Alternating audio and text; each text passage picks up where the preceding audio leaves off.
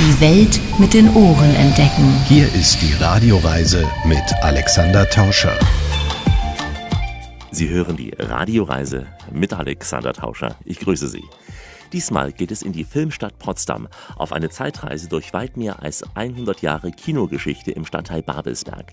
Was uns genau erwartet, sagt uns dieser Filmstar. Mein Name ist Sebastian Stielke. Ich bin äh, Schauspieler und äh, führe euch heute in das äh, wunderschöne Babelsberg. Ich freue mich, dass wir zu verschiedensten Themen, zur Villenkolonie mit Stars und Sternchen und vielen Anekdoten und Geschichtchen, zu großen Kinofilmen kommen aus den 10er, 20er Jahren der Stummfilmzeit über die 30er, 40er Jahre Revuefilm, Unterhaltung Unterhaltungsfilme Heinz Rühmann. Wir werden über Defa-Märchen sprechen, bis hin zu den großen Hollywood-Blockbustern, die neben deutschen Filmen und Serien wie Babylon Berlin und GZSZ hier auch entstehen in Potsdam, Babelsberg. In Babelsberg treffen wir dann außerdem diese beiden Filmenthusiasten. Ja, hi, ich bin Lisa Navrocky äh, von der UNESCO City of Film Potsdam. Hallo, ich bin Daniela Zucklitsch und ich freue mich, dass ich Ihnen ein bisschen was zum Thalia, das Programm Kino hier in Potsdam-Babelsberg erzählen darf. Also, die Traumfabrik Babelsberg, das Hollywood Deutschlands, dafür jetzt Film ab und viel Spaß. Gleich geht's los. Die Radioreise mit Alexander Tauscher. Das ist die Radioreise, die Sie zu neuen Horizonten bringt und damit Reiselust wecken soll. Im Studio Alexander Tauscher. Herzlich willkommen hier bei uns in dieser Show. Wir besuchen diesmal die Wiege des Films in Deutschland. Wir sind nämlich an einem Ort, an dem UFA, DEFA und internationale Film- und TV-Produktionsfirmen große Streifen gedreht hatten und weiter drehen. An diesem Ort wird der Filmnachwuchs geschult. Hier gehen bedeutende Festivals über die Bühne. Hier gibt es einen Filmpark und äh, alles ist inzwischen auch gekrönt und gekürt und geschätzt als UNESCO City of Film. Und damit willkommen in Babelsberg. Heute eine Radioreise aus der Filmstadt Potsdam. Ich freue mich wirklich sehr, dass der Schauspieler und Autor Sebastian Stielke uns durch Babelsberg führen wird, denn er hat viel für diese Filmstadt getan und ist ohnehin das wandelnde Filmgeschichtsbuch in Potsdam. Sebastian studierte unter anderem an der Hochschule für Film und Fernsehen Konrad Wolf hier in Potsdam-Babelsberg. Heute ist es die Filmuniversität Babelsberg. Und Sebastian ist Mitglied im Team der UNESCO Creative City of Film Potsdam die wir später noch vorstellen werden. Also, willkommen heute in der Welt des großen Kinos, des Cinema. Cinema, Cinema, unsere bunte Kinowelt. Cinema,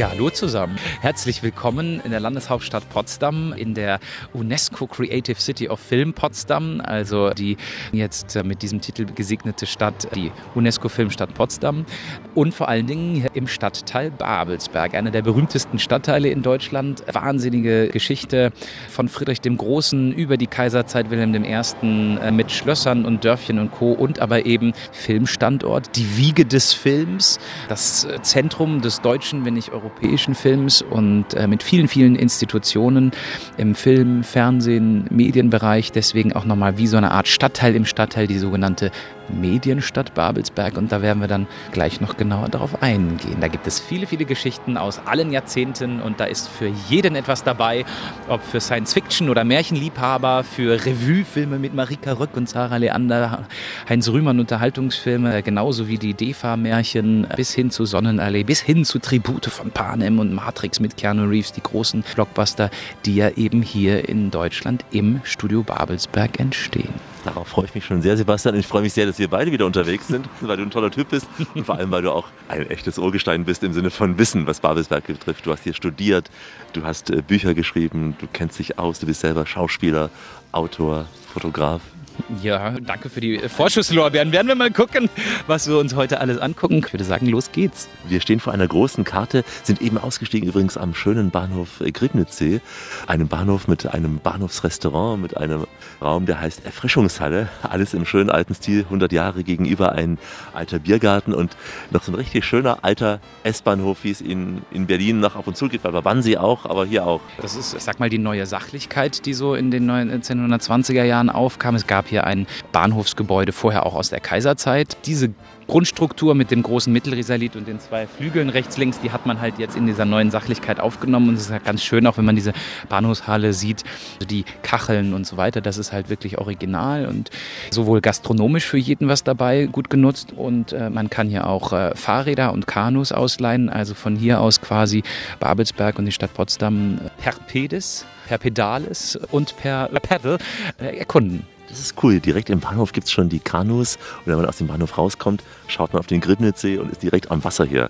Also hier gehen auch äh, Schiffsrundfahrten los. Er hieß äh, vorher in den 40er Jahren Babelsberg Uferstadt. Das hat natürlich was eben mit den Filmstudien und mit der großen Ufer zu der Zeit zu tun. So hieß die große Filmproduktionsgesellschaft hier. Und eröffnet worden ist er als Bahnhof Neubabelsberg. Denn so heißt auch die berühmte Villenkolonie, in die man von hier aus gelangt. Also seit den 1870er, 80er Jahren entstanden.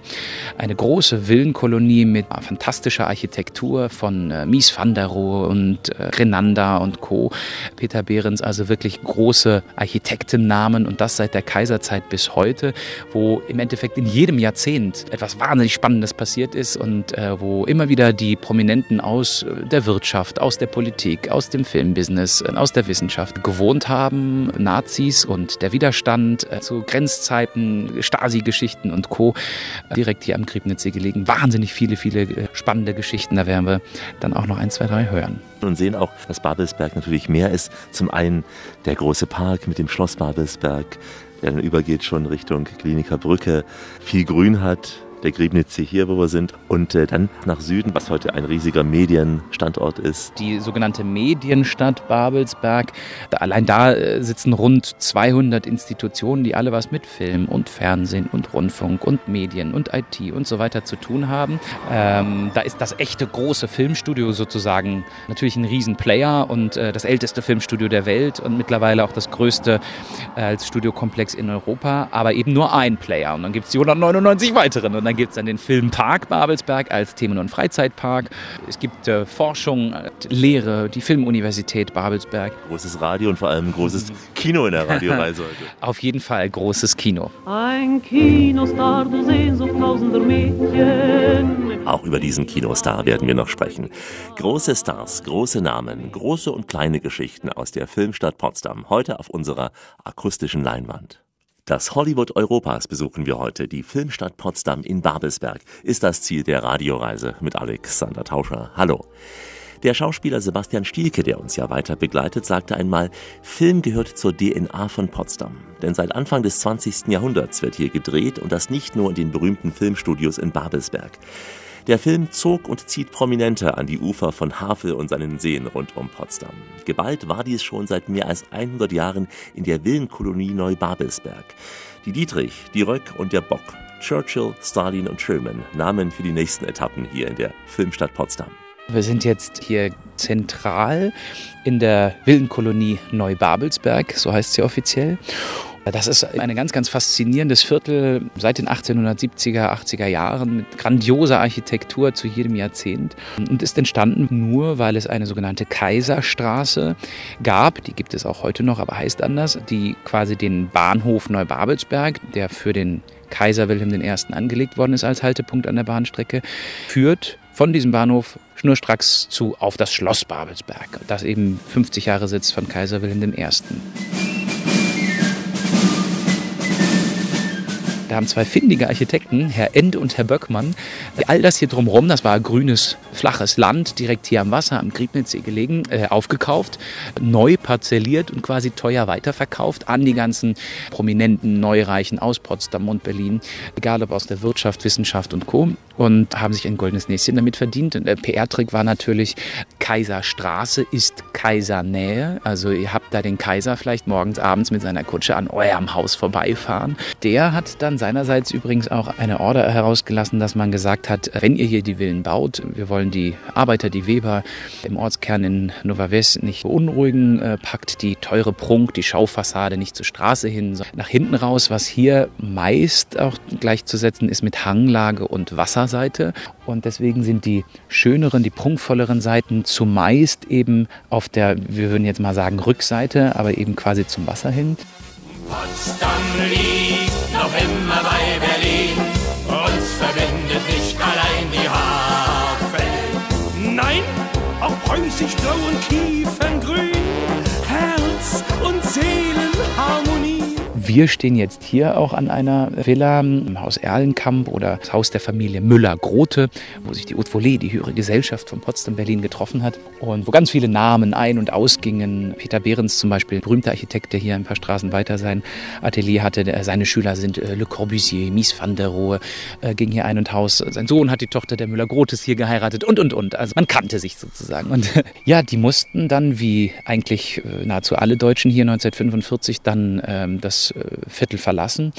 Ähm, als die Sowjets kamen, äh, da war man nicht zimperlich und auch hier ganz konkret äh, natürlich viele Kunstgegenschätze dann abtransportiert in die Sowjetunion und dieses Viertel wurde aufgeteilt in drei, ich sage jetzt mal Bezirke, ähnlich wie es Berlin war, also in einen sowjetisch, britischen und äh, US-amerikanischen. Man hat quasi da die Staats- und Regierungschefs der großen drei untergebracht mit ihren jeweiligen Delegationen. Und das hier ist die Truman Villa. Also hier hat der US-amerikanische Präsident Harry S. Truman residiert während der berühmten Potsdamer Konferenz, die ja hier in Potsdam im Schloss Sizilienhof stattgefunden hat. Das kennt man aus den Geschichtsbüchern, dieser große runde Tisch mit den Fähnchen und so weiter. Also hier wurden dann im Jahr 45, als die ja, Aufteilung Europas, Deutschlands besiegelt worden ist, äh, die Staatschefs, die Mächtigen, Stalin sicher nicht sehr weit entfernt, und hier Truman in dieser Villa. Also deswegen auch Truman Villa genannt, sage ich mal. Er hat nicht nur hier gewohnt, sondern hier, sagt man, ist auch ein Telegramm angekommen damals. Äh, Baby is born. Da ging es um den erfolgreichen Testabwurf der Atombombe in Neumexiko. Damit waren die USA sozusagen schlagartig Atommacht. Und das war natürlich während der Potsdamer Konferenz ein ganz anderer, ich sag mal, Verhandlungs- Spielraum, Hintergrund. Und in diesem Haus soll er den Abwurf der Hiroshima-Bombe befohlen und unterzeichnet haben. Das ist erst später im Flieger wohl dann veröffentlicht worden, aber hier äh, hat er das sozusagen entschieden und unterschrieben, diese Order. Und da sind ja nun äh, an einem Tag Zehntausende Menschen verstorben. Und ähm, ein japanischer Künstler hat seit seines Lebens sich zur Aufgabe gesetzt, hier quasi am Ort der Entscheidung an dieser Truman Villa äh, ein Mahnmal zu errichten. Der Platz gegenüber, das ist so eine Art Dreiecks. Platz mit Straße eingefasst, heißt jetzt offiziell auch Hiroshima Nagasaki Platz. Und es gibt dort ein äh, Monument, ein Denkmal, genau eingelassen, auch zwei Steine aus Hiroshima und Nagasaki, die minimalst fast nicht mehr nachweisbar verstrahlt sind, äh, mit deutsch-englisch-japanischen Beschriftungen, einem japanischen Kirschbaum gepflanzt und noch einem großen Risalit. Und das ist eben der Hiroshima Nagasaki Platz. Ein dunkler Ort, wenn man so sieht. Auch wenn es jetzt so eben gar nicht danach aussieht, aber das meine ich mit dieser Vielfältigkeit der Geschichte dieser Villenkolonie Neubabelsberg, die eben nicht nur regional wichtig ist, sondern hier sind Entscheidungen von Weltpolitik Ausmaßen getroffen worden. Und das ist also sozusagen äh, Geschichte und Geschichten durch alle Jahrzehnte. Wie weit entfernt war zum Beispiel die Truman Villa von der Stalin Villa? Die von hier aus jetzt nächstkommende ist erstmal die Churchill Villa, grob einen Kilometer und dann nochmal einen Kilometer weiter die Stalin Villa, weil eben diese Villenkolonie Neubabelsberg ist ja schon auch ein, ein Riesenklopper. Ein großer Klopper, denn hier machte Potsdam auf dicke Hose. Nicht der alte Fritz, nein, hier am Ufer des Griebnitzsees lebte nicht der Preußenadel, sondern der Geldadel. Aus Babelsberg erzählen wir Geschichten von früher und ganz früher und von heute und von morgen. Alexander Tauscher folgt dem Schauspieler Sebastian Stielke in der Radioreise durch die Filmstadt Potsdam. Wir laufen nun von der Villenkolonie Neubabelsberg in Richtung der Medienstadt. In der Kolonie liegt ein riesiges Anwesen mit Fachwerkgiebel, das unter anderem dem Rüstungsproduzenten Günter Quandt gehörte. Ihm war es durch die Nähe zu den Nazis und durch die Ausbeutung von Zwangsarbeitern gelungen, eine mächtige Wirtschaftsdynastie in Deutschland aufzubauen. Sebastian erinnert nun an weitere Promis in der Villenkolonie. Eine ganz große kündigt sich hier gleich musikalisch an. Nach ihr ist auch eine ganze Allee benannt, die Marlene. Ich bin die fesche Lola, der Liebling der Saison. Ich habe ein Pianola zu Hause in meinem Salon. Ich bin die fesche Lola, mich liebt ein jedermann. Doch an mein Pianola, da haben natürlich auch Größen wie Marlene Dietrich und Heinz Rühmann und Johannes Hesters und der Moser und Herr Hörbiger gewohnt, wenn sie denn dann mal temporär hier gedreht haben. Es gibt aber auch Leute, die hier fest und länger gewohnt haben. Das ist zum Beispiel der große Schauspieler Gustav Fröhlich mit seiner Frau Lida Barova. Dann gibt es ja die große Anekdote, dass Herr Goebbels, der ja hier als Film- und Propagandaminister auch ein Büro in den Filmstudios hatte, was von Lida Barova haben wollte. Sie war aber eben verheiratet mit Gustav Gustav Fröhlich und da geht die Anekdote rum, dass Gustav Fröhlich davon Wind bekommen haben soll, zu Goebbels gegangen ist, ihm eine geschallert hat mit der flachen Hand, äh, woraufhin ein Berliner Kabarettist ein Lied gemacht hat, ich würde so gern mal fröhlich sein, fröhlich sein, fröhlich sein. Der Kabarettist dann sozusagen nach Theresienstadt gekommen, während Gustav Fröhlich, ich sage mal in Anführungsstrichen fröhlich, weiterdrehen konnte. Ähm, aber daher auch die Bezeichnung der Bock von Babelsberg als Name für Herrn Goebbels, weil er wohl, so sagt man, bis zu 40 Affären gehabt haben soll, hier mit Tänzerinnen, Statistinnen, Schauspielerinnen und Co. Macht, macht sexy, äh, hübsch war er ja nur nicht, aber das ist sozusagen der Bock von Babelsberg als Spitzname, genau für ihn deswegen. Du hast Glück bei dem Frauen Bellamy. So viel Glück bei den Frauen Bellamy. Es gibt die Villa von Marika Röck und von Max Schmeling und Annie Ondra, wo, wo Magda Schneider, die Mutter von Romy Schneider, temporär gewohnt hat. Aber auch DEFA-Regisseure wie Heiner Caro, seine Frau Evelyn Caro als Schnittmeisterin wohnt nach wie vor hier. Und es sind ja auch heute noch Prominente, die hier wohnen. Es ist also nicht nur hatte und war, sondern auch ist. Und als dann die Mauer Deutschland teilte, war dieses Gebiet im Niemandsland. Also die Mauer war hier sehr breit, die beiden Mauern zwischen Westberlin und dem Bezirk Potsdam. Ja und nein. Also es gibt Teile, und das ist wirklich ein sehr, sehr großes, breites Stück von, ich sage jetzt mal Mauer zu Mauer, ne? also der Kontrollstreifen oder Todesstreifen oder wie immer auch er dann jeweils genannt worden ist. Der ist hier auch sehr, sehr breit und ja, da standen dann plötzlich auch Villen drin, wie die Villa Gumpert, was äh, ehemals ein Ufergästehaus, dann ein Defa-Gästehaus war, wo äh, Jean Gabin, Gérard Philippe, große französische Filmstars gewohnt haben während ihrer Zeit zu Dreharbeiten in Babelsberg. Das war dann aber eben mit Mauerbau 61 nicht mehr möglich und diese Villen lagen genau also in diesem Grenzgebiet. Ja, natürlich kann man in Potsdam Film auch erlebbar machen. Und da gibt es ja verschiedenste Möglichkeiten. Es gibt Führungen durch die Villenkolonie Neubabelsberg. Es gibt Führungen durch die Innenstadt zu Original-Drehmotiven. Vor welchem Haus hat Claire Danes in Homeland gestanden? Vor welchem Schloss haben Arnold Schwarzenegger und Jackie Chan gestanden? Äh, obwohl es im Film in 80 Tagen um die Welt eigentlich Istanbul ist beim Sultan. Es ist aber unser Orangerie-Schloss im Park Sanssouci. Und für denselben Film in 80 Tagen um die Welt ist das eine Szene, wo ja, Jackie Chan dann am Ende in London vor der Bank of England landet. Es ist aber eben nicht London, es ist nicht die Bank of England, es ist der Gendarmenmarkt in Berlin und am Konzerthaus wurde da die Bank of England quasi nur in Anführungsstrichen hingestellt und da gibt es zwei große Löwenfiguren, die man rechts und links als Eingang markierend daneben gestellt hat und eine davon steht jetzt hier zum Beispiel am Haupteingang des Filmpark Babelsberg. Es ist also ein Originalrequisit aus einem großen Hollywood Babelsberg Koproduktionsfilm. Dieser Löwe hier vor dem Haupteingang vom Filmpark Babelsberg, wie Sie es jetzt selber sagen, Action, Fun und Entertainment. Das ist also ein Themenfreizeitpark, direkt neben den Studios gelegen, gehören nicht zusammen. Man sieht original Ausstattungselemente aus Filmen wie Jim Knopf oder Die unendliche Geschichte, ja, den Original Fuchur, den Glücksdrachen, eine Sandmann-Ausstellung, weil man hier einen Kinofilm produziert hat. 4D-Action-Kino, Janoschs Traumland, ähm, das Lebkuchenhaus aus Hänsel und Gretel, das man dann da spielen kann. Das also zum Thema Film und Erlebbarkeit.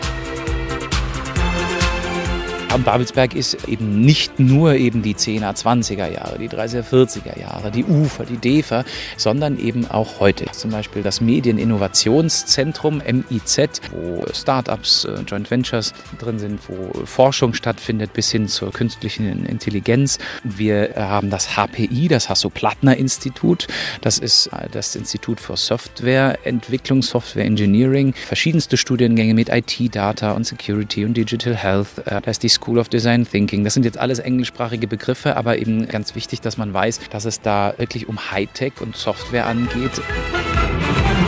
Wie lang die Kinogeschichte in Potsdam zurückreicht, zeigt zum Beispiel die an die Filmuniversität angebundene Ausstellung Traumfabrik 100 Jahre Film in Babelsberg. Aber auch an anderen Orten der Stadt ist der Film allgegenwärtig. So dekorieren Restaurants ihre Räume mit Filmplakaten und äh, auch Hotels wie zum Beispiel das Max Sanssouci rollen an manchen Stellen dem Film gewissermaßen den roten Teppich aus. Im Äther, im Web oder auf der App und heute vor der großen Leinwand. Die Radioreise mit Alexander Tauscher grüßt aus der Filmstadt Potsdam. Seit dem Jahr 2019 hat Deutschland mit Potsdam eine UNESCO Creative City of Film. Damit steht Potsdam in einer Reihe mit Metropolen wie zum Beispiel Rom oder Mumbai, aber auch kleineren Städten wie das englische Bradford oder Yamagata in Japan. Dieser Titel ist nicht nur eine Anerkennung der langen Geschichte in Babelsberg, sondern vor allem für das, was hier in Richtung Zukunft geschieht. Denn in Babelsberg gedeiht eine lebendige Start-up-Szene mit innovativen Projekten zur, und das klingt auch interessant, nachhaltigen Filmproduktion. Mehr dazu erklärt uns die Geschäftsführerin Lisa Nawrocki nach filmischen Gedanken von Gerhard Schöne. Lieber guter Kinomann, bitte schalt mich nochmal an. Ich will jetzt den Kriegsfilm rückwärts projizieren. Nur wir zwei, kein Publikum, die Welt dreht sich verkehrt herum. Ich kann Wunder über Wunder fabrizieren. UNESCO City of Film klingt wie ein Label. Was heißt es genau und wie kamt ihr dazu als Potsdam? Also das ist ein Kreativnetzwerk der UNESCO, das es seit 2004 gibt. Und das vereint Städte auf der ganzen Welt in sieben Kreativbereichen. Das heißt, wir haben Film, Literatur, Musik, Gastronomie und weitere. Und Potsdam wurde im Oktober 2019 aufgenommen als UNESCO Creative City of Film. Klar, Potsdam ist die Filmstadt Babelsberg, die Traumfabrik. Was damit getan? Was hat es ausgemacht, diesen Titel zu bekommen? Also ganz unterschiedliche Aspekte. Natürlich haben wir zum einen die Filmgeschichte, die hier am Standort stattfand, aber eben auch die Filminnovationen. Also sprechen wir jetzt über die neuen volumetrischen Studios, ne, das Volocap. Also es gibt ja ganz tolle technische Innovationen, die auch wirklich hier vor Ort in Potsdam sind. Darüber hinaus zählt aber auch der Filmtourismus oder die Filmbildung. Also man kann hier lernen von klein auf zum Bereich Film. Wir haben einen Kindergarten spezialisiert auf Film. Wir haben das Babelsberger Filmgymnasium. Wir haben die Kinderfilmuniversität und natürlich die einzige Filmuniversität Deutschlands hier am Standort. In dessen Räumen wir uns ja befinden. Beginnen wir mal dem Kindergarten. Das heißt, die kleinen Kids bekommen schon so ein wenig Medienkompetenz vermittelt. Jeden Fall. Und wenn es ihnen dann Spaß macht, ist natürlich auch die Überlegung, weiter ans Filmgymnasium zu gehen, wo man dann wirklich da auch schon anfängt, das Filmemachen zu lernen. Vom Gymnasium geht man idealerweise an die Filmhochschule. Ja, nicht nur. Also es gibt ja auch viele Ausbildungsberufe, aber klar, hier an der Filmuniversität kannst du ja alles studieren. Vom Drehbuch über Szenografie, Kamera, Regie, aber auch theoretische Studiengänge wie Filmkulturerbe oder Medienwissenschaften. Also hier hat man eben das breite Spektrum und es macht natürlich auch Spaß, kann ich aus eigener Erfahrung sagen, hier zu studieren. Du bist frisch absolviert hier? Ja, genau. Ich habe hier den Bachelor Digitale Medienkultur und den Master Medienwissenschaft studiert und da eben auch vier Jahre mitarbeiten dürfen beim Seesüchte Studierendenfilmfestival. Das ist ja das größte Studierendenfilmfestival in Europa. Sind es mehr die technischen Studiengänge, die hier gelehrt werden oder auch Schauspielerei? Auch Schauspielerei. Also das ist sehr, sehr, sehr beliebt. Es gibt ja sehr wenig Stellen, an denen man lernen kann. Und das hier ist eben auch eine staatliche Institution. Also die Bewerberzahlen sind enorm und ich mache es nur ganz, ganz wenige Prozentzahl, weil wir haben hier ja kleine Studiengänge. Ich mochte es hier sehr gerne, weil es ist per Du, es ist auf einer Augenhöhe. Wir sind hier in kleinen Gruppen und alle sind hier wirklich über die Leidenschaft Film vereint. Und äh, im Schauspiel ist natürlich auch sehr beliebt und viele haben den großen Traum und möchten ihn hier natürlich verwirklichen oder beginnen. Gibt es äh, prominente Namen, die man nennen kann, die hier vor kurzem oder vor längerer Zeit abgegangen sind von der Filmuniversität? Jetzt im Bereich Schauspiel, zum Beispiel äh, Piano Mädel. Also es gibt ganz, ganz viele bekannte Leute, die hier abgeschlossen haben. Natürlich die, die ganz frisch von der Hochschule kommen, brauchen erstmal einen Moment, um sich zu finden. Ne? Also da muss man erstmal schauen, in die Industrie eintreten. Nach dem Studium, was ja so ein Safe Spaces, in denen man erstmal lernen darf, was ich total schön finde. Und danach geht man natürlich über in den Beruf und das ist natürlich auch nochmal was anderes. Diese Bereiche in Babelsberg ist wie eine eigene Stadt. Also wir haben sogar Handwerksbetriebe, die seit Jahrzehnten hier für die Filmindustrie gefertigt haben. Maßschneider nehme ich an, vieles mehr. Das Art Department vom Studio Babelsberg ist ja enorm. Also was die für eine Arbeit leisten, ist wunderschön. Und auch der Kostümfundus, den wir hier haben, Setrequisiten. Also da spielt ja auch der Aspekt Nachhaltigkeit, wenn wir jetzt wieder auf unsere UNESCO City of Film Themen zu sprechen kommen, ne, einen ganz, ganz großen Aspekt, dass man Dinge wiederverwertet. Ne, wenn man jetzt zum Beispiel über das Kostüm nachdenkt oder auch Setrequisiten. Aber ja, da ist äh, Babelsberg ganz weit vorne und hat tolle Künstlerinnen und Künstler. Die Requisiten erstrecken sich über mehrere Etagen. Wir haben das Gebäude gerade beim Rundgang gesehen. Ein riesiges Gebäude nur mit Requisiten. Wahnsinn, oder? Das ist wow, wenn man da reinkommt. ist äh, fantastisch, finde ich. UNESCO City of Film in Potsdam, ein noch vergleichsweise junges Projekt seit Oktober 2019. Und als ihr das drei Jahre hatte, dieses Label, wurde ein Trailer produziert, den man zum einen hören konnte. Wir haben es eben in der Radioreise unterlegt. Aber es gibt auch überall in Potsdam Plakate, Ansichtskarten? Also wo kann man überall drauf stoßen? Zu ganz unterschiedlichen Zeitpunkten hängen fünf unterschiedliche Plakate, die jeweils Motive aus dem Trailer zeigen, in dem Stadtbild. Und so wird eben die City of Film sichtbar, aber nicht nur dort, sondern eben auch in den Kinos in Potsdam läuft der Trailer als Vorfilm. Wir sind sehr, sehr froh, dass der zusammen mit Patrick Walochny, der auch an der Filmuniversität zum Beispiel studiert hat, wir den umsetzen konnten. Sieht ja auch, man sieht es ja an dir auch viele junge Menschen an. Das heißt, damit hat sicher Potsdam in Summe auch einen relativ jungen Schnitt, weil allein Babelsberg mit diesen vielen Produktionsgesellschaften, mit dem Hörfunk, dem Fernsehen, Schauspielerei, der Hochschule sehr viel auch junge Menschen anzieht. Und auch nicht nur aus Berlin-Potsdam, sondern eben aus ganz Deutschland und der ganzen Welt. Also die Filmuniversität Babelsberg ist eine renommierte äh, Ausbildungsstätte. Bist du Potsdamerin oder bist du auch hergezogen? Ich bin hergezogen, extra fürs Studium. Also ich komme aus Ostwestfalen-Lippe, aus einem kleinen Städtchen namens Bad Salzuflen. Ja, und äh, dann hier in die große Filmwelt. Genau so wie im Film es mit uns angefangen. Genauso wie im Film hat es angefangen und äh, geht auch weiter. Die Medienstadt Babelsberg mit Film, Fernsehen und auch Radio. Und darauf freue ich mich ganz besonders. Wie immer an dieser Stelle auf Weiterhören. Die Welt mit den Ohren entdecken. Hier ist die Radioreise mit Alexander Tauscher. Richtet auf eure Lauscher, denn hier spricht der Tauscher, der Alexander, grüßt sie alle miteinander und wünscht auf diese Weise eine schöne Radioreise. In der Filmwelt überhaupt kein Zwerg, Babelsberg, heute unsere Kulisse für den Radioreiserundgang. Die Landeshauptstadt von Brandenburg ist nämlich vieles. Königliche Insel, UNESCO-Welterbe und auch Wiege des Films. Der Ausdruck Kintop war ja in den Anfängen der Filmgeschichte eine gängige Bezeichnung fürs Kino schlechthin und auch für die ersten funktionierenden Filmkameras. Und dort, wo einst alles anfing, am Studio Babelsberg, beginnt nun diese Etappe mit dem Schauspieler Sebastian Stielke. Was ganz wichtig ist und eine, wie man jetzt ja neudeutsch sagt, eine Landmark, ein Wahrzeichen der Medienstadt Babelsberg und des Filmstudios selbst und damit natürlich auch im übertragenen Sinne der gesamten UNESCO-Filmstadt Potsdam ist, ist äh, der große Torbogen in die Traumfabrik, also der Haupteingang in das echte Filmstudio, das Studio Babelsberg heißt. Und das ist dieser große Torbogen, vor dem wir jetzt hier gerade stehen. Und das ist das, wo also täglich und das seit Jahrzehnten eben die Filmschaffenden ein- und ausgehen. Dafür ist Babelsberg auch berühmt und bekannt durch alle Jahrzehnte, dass Babelsberg alle Gewerke in einer Hand hat. Ob das jetzt Schlosser oder Schreiner oder Tischler oder Stuckateure oder Bildhauermeister, Malermeister und so weiter sind. Es entstehen ja hier große Kulissen, wo eben gedreht wird, wo Städte, äh, Straßen aufgebaut worden sind und immer noch werden. Wir blicken auch auf das FX Center. FX steht im Endeffekt für Effekte, Spezialeffekte, visuelle Effekte, also Effekte, die beim Dreh sind, wie Explosionen und Brände und Co. Genauso wie visuelle Effekte, die man nachträglich am Computer, am Greenscreen und so weiter nachmacht. Äh, Das alles findet hier auch statt. Aber wir sehen eben auch die alten Gebäude aus Backstein, äh, wo in den 20er, 30er, 40er Jahren die großen Klassiker entstanden sind. Jawohl, meine Herren, so haben wir es gern, denn von heute an gehört uns die Welt.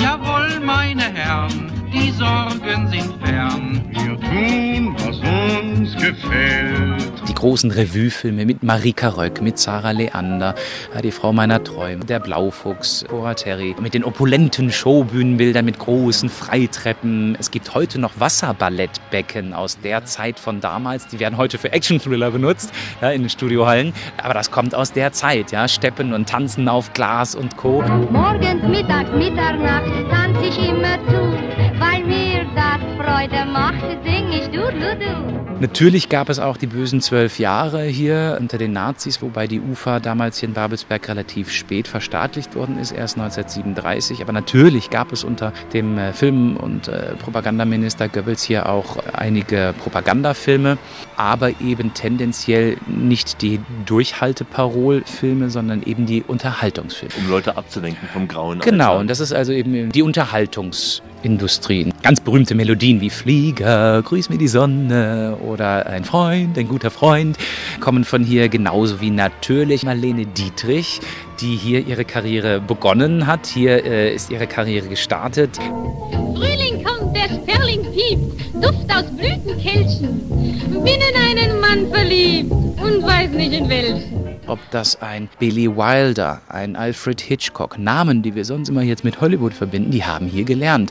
Alfred Hitchcock konnte nahezu fließend Deutsch sprechen. Der hat hier 1924 als 24-Jähriger gelernt und eigentlich ersten Film hat Hitchcock hier in Babelsberg gedreht, den zweiten, dritten dann in München, den vierten in England und dann erst später kam Hollywood Amerika. Und das wissen eben viele nicht. Und mit diesen Filmen sind die schon angesummten von uns äh, Ohrwürmer verbunden.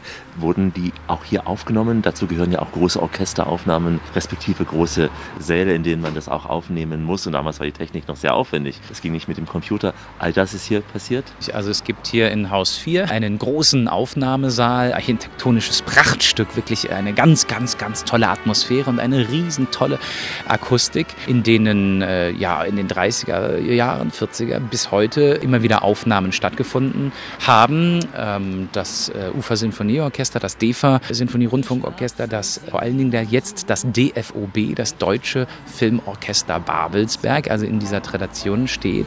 Irgendwo auf der Welt gibt's ein kleines bisschen Glück. Und ich träum davon in jedem Augenblick. Und selbst wenn man kein Filmzuschauer ist und nicht die alten Filme mag, die Tauscher hier bespricht, wenn man äh, montags bis freitags um 19.36 Uhr, 37 RTL einschaltet, stößt man auf eine Serie, die seit äh, mehr als drei Jahrzehnten läuft und die Fans hat, mich respektive eine Zeit lang sogar. GZSZ, auch das wird hier gedreht. Innen- und Außenaufnahmen finden hier statt. Ob es jetzt das Mauerwerk ist oder die Wohnungen und Räumlichkeiten der Haupt- und Nebenfiguren. Und dann gibt es aber eben auch noch ein großes Außengelände, ein Freigelände mit den Kulissen. Das heißt also, da ist der Kollekiez wirklich mit den Häusern, mit äh, U-Bahn-Stationen, mit S-Bahn-Bögen, mit all dem vorhanden. Also GZSZ, also Gute Zeiten, Schlechte Zeiten, ist ja die erste und damit älteste äh, Seifenoper in Deutschland. Und von Seifenopern wie Gute Zeiten, Schlechte Zeiten bis zu also wirklich Kinoqualitätsserien wie Babylon Berlin zum Beispiel, jetzt die hier am Standort Babelsberg entstehen. Das heißt, für Fans dieser Serien oder Fans von Joe Gerner, von Fleming Gerner, irgendwann wird man sie hier mal sehen, wenn sie allen ausgehen. Man muss nur lang genug vor dem Torbogen stehen bleiben. also abwarten, wobei Stars wie Jörn Schlönvogt da sicher mal ganz cool mit der Sonnenbrille schnell im Auto zum GZSZ reinfahren. Bei uns gibt es heute großes Kino hier in der Radioreise mit Alexander Tauscher, denn wir sind unterwegs in der Filmstadt Potsdam. Beim Rundgang mit Sebastian Stielke durch Babelsberg durfte ein Ort nicht fehlen, an dem ein Sender sitzt, den wir gar nicht bewerben wollen, aber unter Kollegen schätzt man sich ja und so ist diese Etappe auch ein Gruß an alle Radiofreunde vor dem Mikrofon und vor den Empfangsgeräten. Ich bin on air. Was will ich mehr? Sebastian, jetzt sind wir an einem Ort, wo ein Radioherz meines vor allem höher schlägt. Wo ich am liebsten überall an die Fensterscheiben klopfen würde und mal reinschauen Kann würde. man diesen Typ mal von den Fensterscheiben wieder ab wegnehmen? Der Alex Tauscher und das Radio. Ja, wir sind hier äh, wirklich auf dem Gelände und äh, wirklich auch im Herzen des äh, Rundfunk Berlin-Brandenburgs, ähm, inmitten der äh, Rundfunk, Radiohäuser, Fernsehhäuser, von Kantine bis Direktion sozusagen hier verortet ist. Und es gibt ein Gebäude, was aber ganz, ganz, ganz wichtig ist, denn ohne das würde es diesen ganzen Standort bis heute nicht geben. Und das ist ein Gebäude aus den 1890er Jahren, quasi das erste, was es hier gab. Man hat hier noch in den 1900er Jahren bis äh, 1910 in der Kaiserzeit äh, auf Dächern gedreht. Das heißt, man muss sich das so vorstellen wie so Glasateliers auf den Dächern in den Innenstädten. Die Idee war sozusagen, das Tageslicht mitzunutzen für die Dreharbeiten und so weiter. Aber Film, also das Material für Film, das ist ja Zelluloid mit Nitrin und hochexplosiv und schnell entflammbar. Und damit halt nicht sowas passiert in anderen Großstädten, in Hamburg oder aber auch im Ausland gerade so Paris, wo ja äh, die ganze Stadt mal abgefackelt ist. Damit äh, diese Gefahr gebannt ist, hat man Feuerschutzpolizei damals gesagt, Brandschutzordnung, man darf in Innenstädten nicht mehr drehen. Und man muss also quasi raus aus den Städten auf die grüne Wiese und so weiter. Und das war der Startschuss 1911 für also dieses Filmstudio. Also filmhistorisch äh, international ein ganz, ganz, ganz wichtiger mythischer Ort, Babelsberg. Toller Ort und äh, für die Radiokollegen kann man sagen, ein geiler Ort zum Arbeiten. Ein geschichtsträchtig. Geschichtsträchtig, die Kulisse, die Räume modern. Und dann noch so eine schöne alte Teestube. Ich nehme an, das ist heute die Kantine hier. Aber Sebastian, äh, da wir ja die Radioreise sind, wollen wir auch die Kollegen grüßen hier in Potsdam, die ein tolles Programm zum Kopfwackeln machen, was ja auch aus äh, Babelsberg kommt. Genau, ja. BH1, äh, ja gestartet als Babelsberger Hitradio. Die Kolleginnen und Kollegen von dort, auch ganz, ganz wichtig, mit Babelsberg sehr, sehr verbunden. Toller Potsdamer Radiosender. Hier in, Babelsberg finden wir historische Gebäude, aber auch sehr wichtige, was unsere ja, Zukunft betrifft, zum Beispiel das Rundfunkarchiv, in dem all das aufbewahrt wird, was einmal gesendet und äh, gefilmt wurde in den letzten Jahrzehnten, in den kommenden Jahrzehnten. Du kennst es, du warst ja drin gewesen, im Keller bei minus vier Grad, was du hier? ja, also äh, zu Recherchezwecken äh, war ich äh, im DRA, also im Deutschen Rundfunkarchiv auch drin. Also da lagern ja wirklich die alten Filmrollen, ja, und wenn es ein, ein alter Polizeiruf 110 aus den 70er Jahren ist, das muss ja alles dann auch archiviert und vor allen Dingen auch digitalisiert werden, ja, damit es für die nächsten Generationen erhalten bleibt. Hier wurde damals schon Innovationen groß geschrieben, einer mobilen Kamera an diesem Mhm. Ort. Und damit beschäftigt sich ein Buch von dir, was du verfasst hast. Das heißt 100 Facts about äh, Babelsberg oder auch 100 Fakten über Babelsberg oder auch 100 Facts über Babelsberg. Auf jeden Fall ein grünes Buch. Ein Kapitel spielt hier an diesem Ort in Babelsberg. Ja, zum Beispiel Kapitel 11. da geht es um äh, die entfesselte Kamera. Also das ist ein feststehender Begriff für eine äh, Innovation, eine Entwicklung, die eben aus Babelsberg kommt. Steadicam und Dollyfahrten, das sind also bestimmte Kameratechniken, die also die bewegte Kamera, dass man die bewegen und fahren kann, beinhalten. Und das basiert alles auf einer Erfindung aus Deutschland, eben aus Babelsberg, die sogenannte entfesselte Kamera, dass man die vom Stativ, was ja sehr statisch ist, auch mal runternehmen und freihändig bewegen kann. Das muss man ja auch technisch erstmal entwickeln und möglich machen. Äh, German Engineering würde man heute sagen. Und das dann aber auch kreativ und künstlerisch nutzen, dass man sagt, okay, damit kann man POVs machen. Das heißt also Point of Views, Sichten aus Figuren, ja, aus Schauspielersichten auf etwas drauf gucken. Und das ist eben hier erfunden worden 1924 für den Film Der letzte Mann. Äh, Regie der große Friedrich Wilhelm Murnau, der äh, ja genau hier, wo wir jetzt auch gerade stehen, zum Beispiel äh, ja gewirkt äh, hat. Äh, ich habe für, für das Buch ein ganz, ganz grandioses Foto rausgefunden, wo man ihn hier umringt äh, von Robert Herd und Walter Röhring, das sind äh, Szenografen, also Filmarchitekten, äh, genau wo wir hier gerade stehen, auch sitzen. Man erkennt ganz, ganz klar die Gebäude im Hintergrund. Das ist einfach spannend, dass man weiß, dass Babelsberg immer schon innovativ war. Zu jedem Jahrzehnt sind hier Sachen erfunden und entwickelt worden und entstanden und waren wir teilweise eben federführend, wofür uns andere beneiden und das eben zu Uferzeiten, zu DEFA-Zeiten und das auch heute. Wir sind mehrere Stunden mit Sebastian durch Babelsberg gelaufen, haben die wichtigsten Schauplätze aus der Nähe oder auch aus der Ferne betrachtet, haben manchmal auch durch den Zaun geschaut, um ein wenig so hinter die Kulissen schauen zu können. Komprimiert wird die Geschichte von Babelsberg im Filmmuseum Potsdam, unserer nächsten Station. Hier ist Rias. Radio ist außerordentlich schön. Jedenfalls, wenn wir on air sind. Alexander Tauscher mit der Radioreise aus der Filmstadt Potsdam. Film ist in Potsdam nicht nur ein Thema in Babelsberg, denn in der Brandenburger Landeshauptstadt, da gehören Dreharbeiten zum Alltagsbild. So lief zum Beispiel Claire Danes in der Serie Homeland durch das holländische Viertel und Matthias Brandt ging die Treppe des Orangerieschlosses in Sanssouci herunter. Eine andere Szene zeigt Keanu Reeves und Neil Patrick Harris in dem Streifen Matrix 4 am Otto-Braun-Platz beim Pizzaessen, einfach mal so, in Potsdam. Viele weitere Szenen aus der Potsdamer Filmgeschichte erzählt das Filmmuseum im Herzen der Stadt, ein paar Schritte von der Nikolaikirche entfernt, untergebracht im einstigen Reitpferdestall der Preußenkönige in Potsdam. Und wenn Sebastian Stieke diesen Ort betritt, dann ist es für ihn gewissermaßen ein zweites Zuhause. Er kennt hier das Inventar und äh, vor allem die Geschichten dahinter.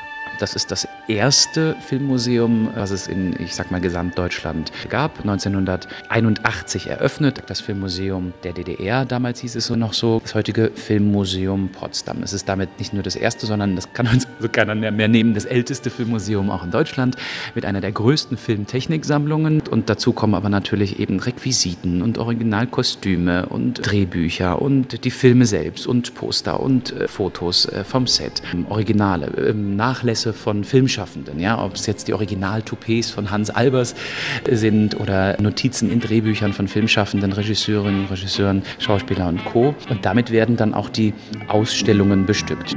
Bin kein Mann, bin kein großes Tier, sondern nur ein ungarischer Hornbettmusketier. Trotzdem sagt das Mädel meiner Wahl, in der Liebe bin ich mehr wert als ein General. Drei Ausstellungen. Da gibt es einmal die Dauerausstellung, die heißt Traumfabrik. Und da geht es natürlich um die Geschichte des Filmstudios Babelsberg, aber auch um die einzelnen Etappen des Filmwerdens. Also sprich von der ersten Idee, Drehbuch schreiben, über die Besetzung der Schauspieler, Maske, Kostüm, Requisiten, Kulissenbau, Drehtag, Schnitt, Ton bis zum fertigen Film, Filmpreis geht man hier alle Gewerke, alle Etappen durch. Das ist sehr interaktiv. Man kann vieles anklicken und rausziehen und umdrehen und anziehen. Man kann sich in Kostüme begeben und vor der Kamera, da wird einem dann Touchscreen-mäßig äh, geholfen, die Texte eingeblendet. Man kann mitspielen, wird aufgenommen, kann sich die Szenen dann angucken. Man wird in die Filme reingeschnitten. Die Szenen kann man sich dann noch per E-Mail nach Hause verschicken. Man kann im Tonstudio Karaoke singen und kriegt Infos über das Deutsche Filmorchester und, und, und. Also wie gesagt, sehr interaktiv. Es gibt achteinhalb Stunden Filmmaterial, was man sich in der Ausstellung anklicken, angucken könnte. Der Vorteil, dass hier auch eine Gastro im Haus ist für ein Päuschen und das sind Tageskarten. Also es gibt wahnsinnig vieles zu entdecken. Und zum Beispiel, da haben wir ähm, die Original-Haselnüsse von Aschenbrödel, ja, aus den drei Haselnüsse für Aschenbrödel.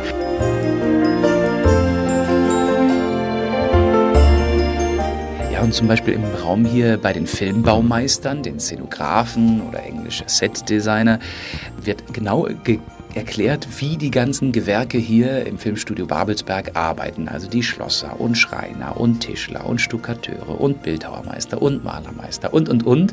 Das sind ja riesige Betriebe, handwerklich, auch als Ausbildungsbetrieb mit Betriebsrat und Co. Alles in einer Hand. Das gibt es ja also wirklich nur hier. Und ähm, die können also wirklich einzelne Gebäude von innen oder außen bis hin zu ganzen Kulissenvierteln aufbauen. Das sind dann äh, für Babylon Berlin zum Beispiel. Ne? Das Berlin der 20er Jahre gibt es nicht mehr, also muss man das aufbauen. Und äh, in Babelsberg steht also wirklich Friedrichstraße mit Kaufhäusern und U-Bahn-Eingängen und Hinterhöfen. Auch Wedding, Neukölln, Charlottenburg, also verschiedene Viertel und Architektur, die es äh, eben in Berlin gab, waren ja früher eigenständige Städte alles. Das kann man in Paris der 40er, Berlin der 20er, Manhattan, New York. Man kann also quasi alles aufbauen in diesen sogenannten modularen Hybridkulissen ob das jetzt ein Inglourious Bastards, da wird Paris gebraucht, ob man äh, Matrix 4, Resurrections mit Keanu Reeves oder John Wick Teil 4, das sind Filme, die nicht in L.A. entstanden sind, sondern eben hier in Babelsberg. Äh, an Filmen wie Uncharted mit Tom Holland, wo Mark Wahlberg, Antonio Banderas, wo man denkt, ja, das ist Hollywood-Blockbuster, natürlich ist das in L.A. produziert. Nein, das kommt aus Babelsberg.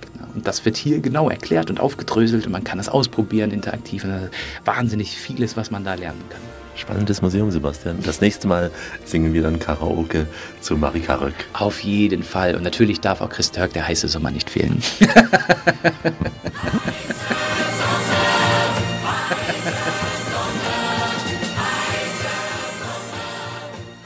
als Ergänzung eines Besuchs in Babelsberg gedacht oder vor einem Besuch in Babelsberg, um sich zu informieren oder wie wir es machen, nach einem Besuch in Babelsberg? Also es ist auf jeden Fall als Vor- oder Nachbereitung in welcher Weise auch immer eine große Empfehlung. Ich persönlich würde sagen, ja, erstmal davor, denn dann hat man sozusagen die, die Einführung und das theoretische Vorwissen und weiß schon mal, worum es geht und was was ist. Und wenn, wenn es nur das Logo des heutigen Filmstudios ist, was ja aus einer berühmten Verwandlungsszene aus dem Film Metropolis stammt, also der Roboter, der mit den Energieringen sich verwandelt zu einem echten Menschen. Das ist ja der erste Science-Fiction-Langfilm der Welt. Und genau diese berühmte Verwandlungsszene ist heute das Logo des Filmstudios. Und wenn man das alles vorher schon mal weiß und erklärt bekommen hat, dann kann man, wenn man dann vor Ort ist, sich das besser so zusammenfügen im Endeffekt. Zu Gast im Filmmuseum Potsdam, neben dem wiedererbauten Stadtschloss, das heute ja Sitz des Brandenburger Landtags ist. Das Filmmuseum ist mehr als ein Museum. Es gibt da Interaktives, einiges auch zu erleben, man kann singen, wie auch immer, und vor allem gibt es auch großes Kino. Und was für ein Kino? Ein Kino mit einer Kinoorgel. Film ab heute mit uns in der Radioreise aus der Filmstadt Potsdam. Alexander Tauscher sagt Hallo aus Brandenburg. Das Studio Babelsberg und die UFA, sie schrieben einst Kinogeschichte und machten Potsdam schließlich nach vielen Jahrzehnten zur UNESCO Creative City of Film. Nach einer wechselvollen Geschichte ist Potsdam Schritt für Schritt zurück auf der internationalen Filmbühne. Und wir laufen auch Schritt für Schritt mit heute in dieser cinemastischen Show durch das Filmmuseum Potsdam, für das der Schauspieler Sebastian Stielke auch ein wenig arbeitet. In sieben Themenräumen können die Gäste in die Atmosphäre des Filmemachens eintauchen und selbst Schauspieler, Cutter oder Musiker sein. Und sie können auch den großen Film anschauen. Dazu ganz besondere Musik hören im Filmmuseum Potsdam. Im Filmmuseum Potsdam, direkt im großen Vestibül in der Eingangshalle, steht in einer Vitrine ein absoluter Schatz. Das ist äh, das sogenannte Bioskop. Das ist quasi der Filmprojektor der Gebrüder Skladanowski, Max und Emil, zwei Filmpioniere sozusagen, kommen von der Fotografie ursprünglich und die haben dieses Gerät, diesen Doppelprojektor erfunden.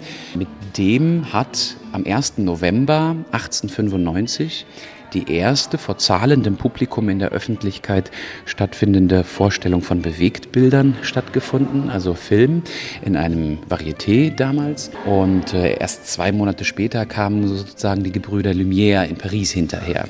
Die hatten natürlich viel mehr Geld und haben Marketing gemacht und hatten auch einfach einen anderen Projektor, den Kinematographen erfunden. Das ist ein nicht ganz so kompliziertes Verfahren mehr gewesen. Das hat sich dann auch mehr durchgesetzt. Aber dieser Bioskop ist also ganz, ganz wichtig. Damit gilt Studio Babelsberg als das älteste Großatelier-Filmstudio der Welt. Die Filme von gestern, die waren ganz groß. Die Movies und Western, da war noch was los.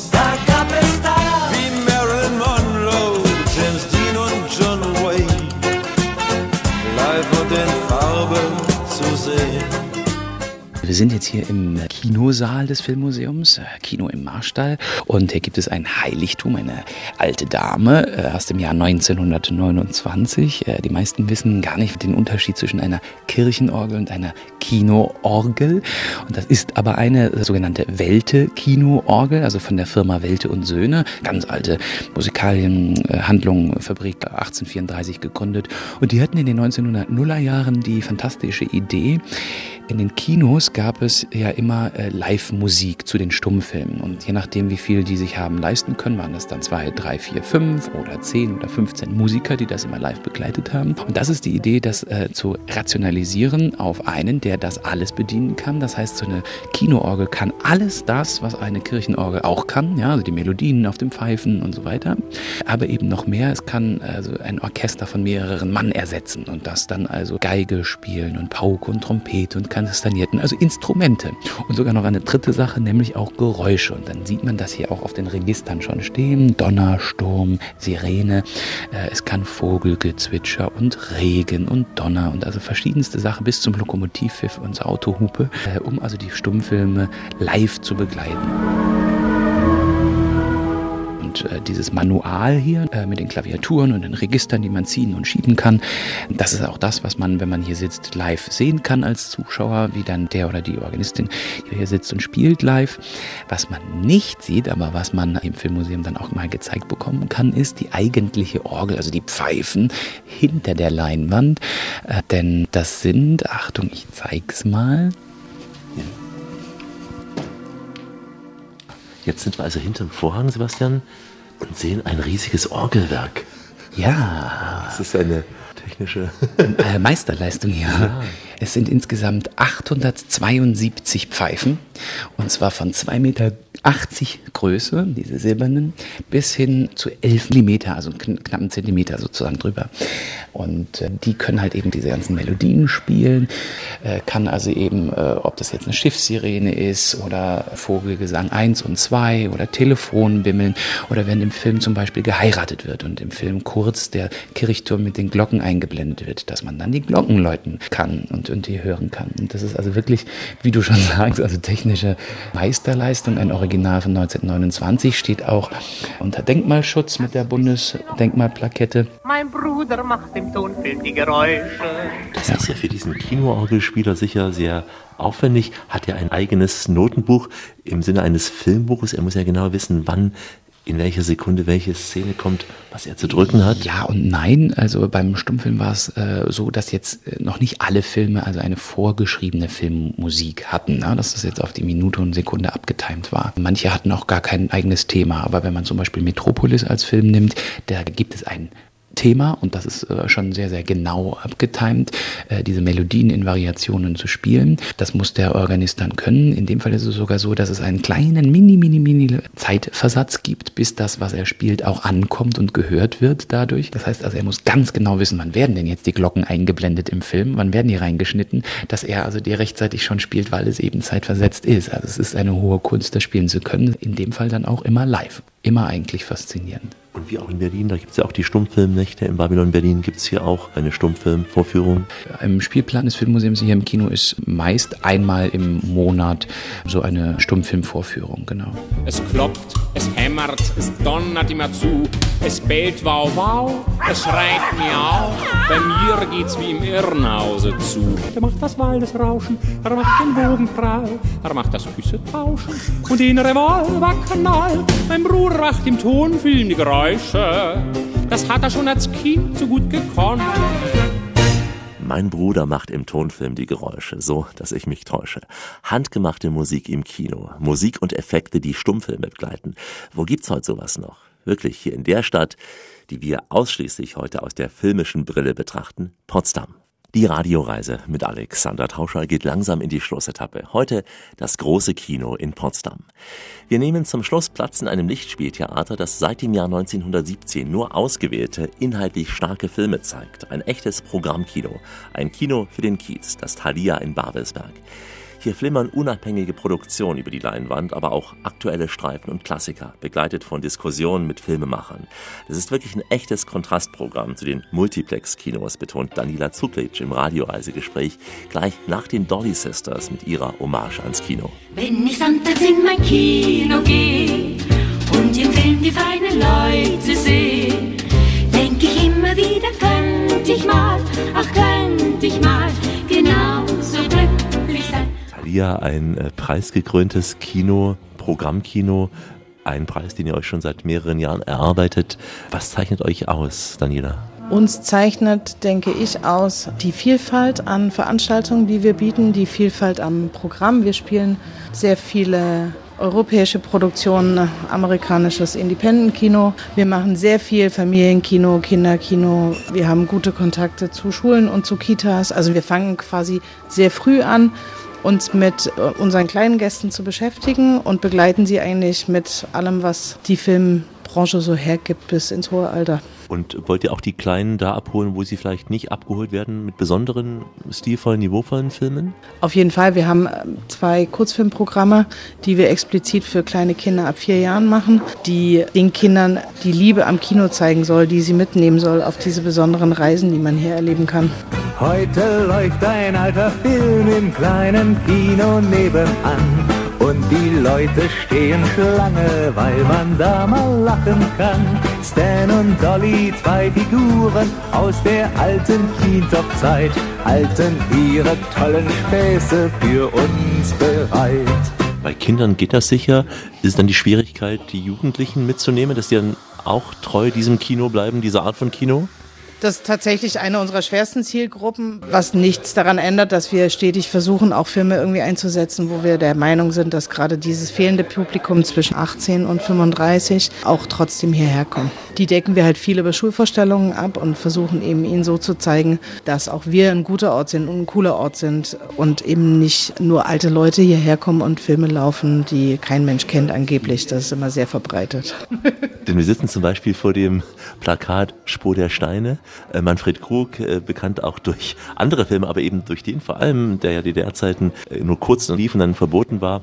Laufen solche Filme auch, solche DEFA-Klassiker? Spur der Steine hatte tatsächlich hier Uraufführungen und wurde zwei Tage später hier verboten. Wir machen manchmal Reihen, die sich auch mit der DEFA beschäftigen, aber in der Regel eigentlich eher selten. Also wir sind eigentlich ein Erstaufführungshaus. Wir spielen in der Regel alles, was gerade brand new ist und sich eben nicht unbedingt äh, im Multiplex findet, sondern eben gutes Arthouse, gute Filmkunst. Ihr ladet ja auch Autoren, ihr ladet Filmemacher hierher ein zur Diskussion. Wir haben tatsächlich bis zu 110 Filmgespräche im Jahr. Die Gäste bei euch sind die Menschen aus dem Kiez, weniger Touristen bisher zumindest? Die Menschen aus dem Kiez, die Menschen aus der Stadt. Wir haben auch äh, quasi Einzug aus Berlin, weil wir natürlich gut zu erreichen sind durch die S-Bahn-Nähe direkt vor der Haustür und die Straßenbahn. Es kommen auch Touristen her, na klar. Wir haben auch immer Vorstellungen mit äh, Originalton, was natürlich auch für die internationalen Gäste interessant ist. Gibt es einen Film abschließend gefragt, der dir heute noch in Erinnerung ist, der dich noch bewegt? Also einer, der lange nachhalt immer noch ist Once. Das ist ein ganz kleiner, feiner britischer Film mit toller Filmmusik. Der hat mich sehr mitgenommen. Mir bleiben immer so Filme in Erinnerung, die mich so im Herzen berühren. Genau das ist ja auch das Ziel des Films. Wir waren zu Gast im Thalia Kino in Potsdam, das im Jahr 2016 zum besten Kino Deutschlands gekürt wurde. Das ist die Hauptauszeichnung der bundesweiten Kinoprogrammpreise. Ein kleiner Besuch also im Kiezkino Babelsberg, in dem Stummfilmlegende Charlie Chaplin bewacht wird, ebenso die Filmdiven Marlene Dietrich und Audrey Hepburn sowie Casablanca-Star Humphrey Bogart. Und wie sagte Tucholsky so schön, es wird nach einem Happy End im Film gewöhnlich abgeblendet. Deswegen, endet an dieser Stelle unser Rundgang durch die Filmstadt Potsdam, aber wir bieten die Verlängerung an. Im Filmpark Babelsberg zum Beispiel, denn dort ist eine andere Radioreise unterwegs, mit der es dann auch nach Golm zu Cora geht. Und die dritte Potsdam-Sendung, die ist zwischen dem holländischen Viertel und der russischen Kolonie unterwegs als Europareise Potsdam. Weitere Sendungen nach Brandenburg entdecken das Oderland oder auch das Seenland oder Spree. Einfach mal unseren akustischen Urlaubskatalog anklicken, www.radioreise.de zum Hören und Sehen sehen, denn unsere Bilder und Texte sind so gut wie ein Film, geben dem Klang der Sendung auch ein persönliches Gesicht in den Blogs www.radioreise.de und überall da, wo man auch in Potsdam gute Podcasts findet. Und damit fällt der Vorhang in dieser Vorstellung. In diesem Sinne, goodbye, au revoir, ciao, adios, tociens, hi, auf Wiederloge, do widzenia, ayowomba, wislat, do svidania, gülügül, mer salama und shalom und tschüssi, macht's gut, Nachbarn. Bin Lisa Nawrocki von der UNESCO City of Film Potsdam und ich lade Sie ganz, ganz herzlich ein, nach Potsdam zu kommen, denn Film ist hier lebendig und überall gegenwärtig in der ganzen Stadt und wir laden Sie herzlich ein, vorbeizukommen. Daniela Zuklitsch aus dem Thalia Kino. Ich freue mich super, wenn Sie hierher kommen und sich davon überzeugen, was für ein schönes Wohlfühlkino wir hier sind und sich von unserem weitreichenden Programm inspirieren lassen. Kommen Sie vorbei, seien Sie mit uns, wir freuen uns auf Sie. Also wir haben wahnsinnig viel gesehen. Wir waren in der Medienstadt Babelsberg über das älteste Kino und, und, und. Dass wir durchaus im Hinterkopf haben können und sollten, dass wir in vielen, vielen Themen auch heute noch federführend sind und weltweit für solche Sachen beneidet werden. Das gilt es alles zu entdecken. Und äh, da kann ich wirklich nur die Einladung an alle Hörerinnen und Hörer aussprechen. Äh, kommen Sie nach Potsdam, kommen Sie nach Potsdam-Babelsberg. In diesem Sinne, mein Name ist Sebastian Stielke. Es hat mir wahnsinnig viel Spaß gemacht, als äh, in Potsdam lebender Schauspieler euch hier mal mit einzuführen. Da kann man vieles vor Ort entdecken. Besten Dank an unsere Potsdamer Gastgeberinnen und Gastgeber. Und bleiben Sie, meine Damen und Herren, schön reisefreudig, denn es gibt noch mindestens 1000 Orte in dieser Welt zu entdecken. In diesem Sinn, wie immer, bis bald. Das war die Radioreise mit Alexander Tauscher. Alle Podcasts und Blogs auf radioreise.de.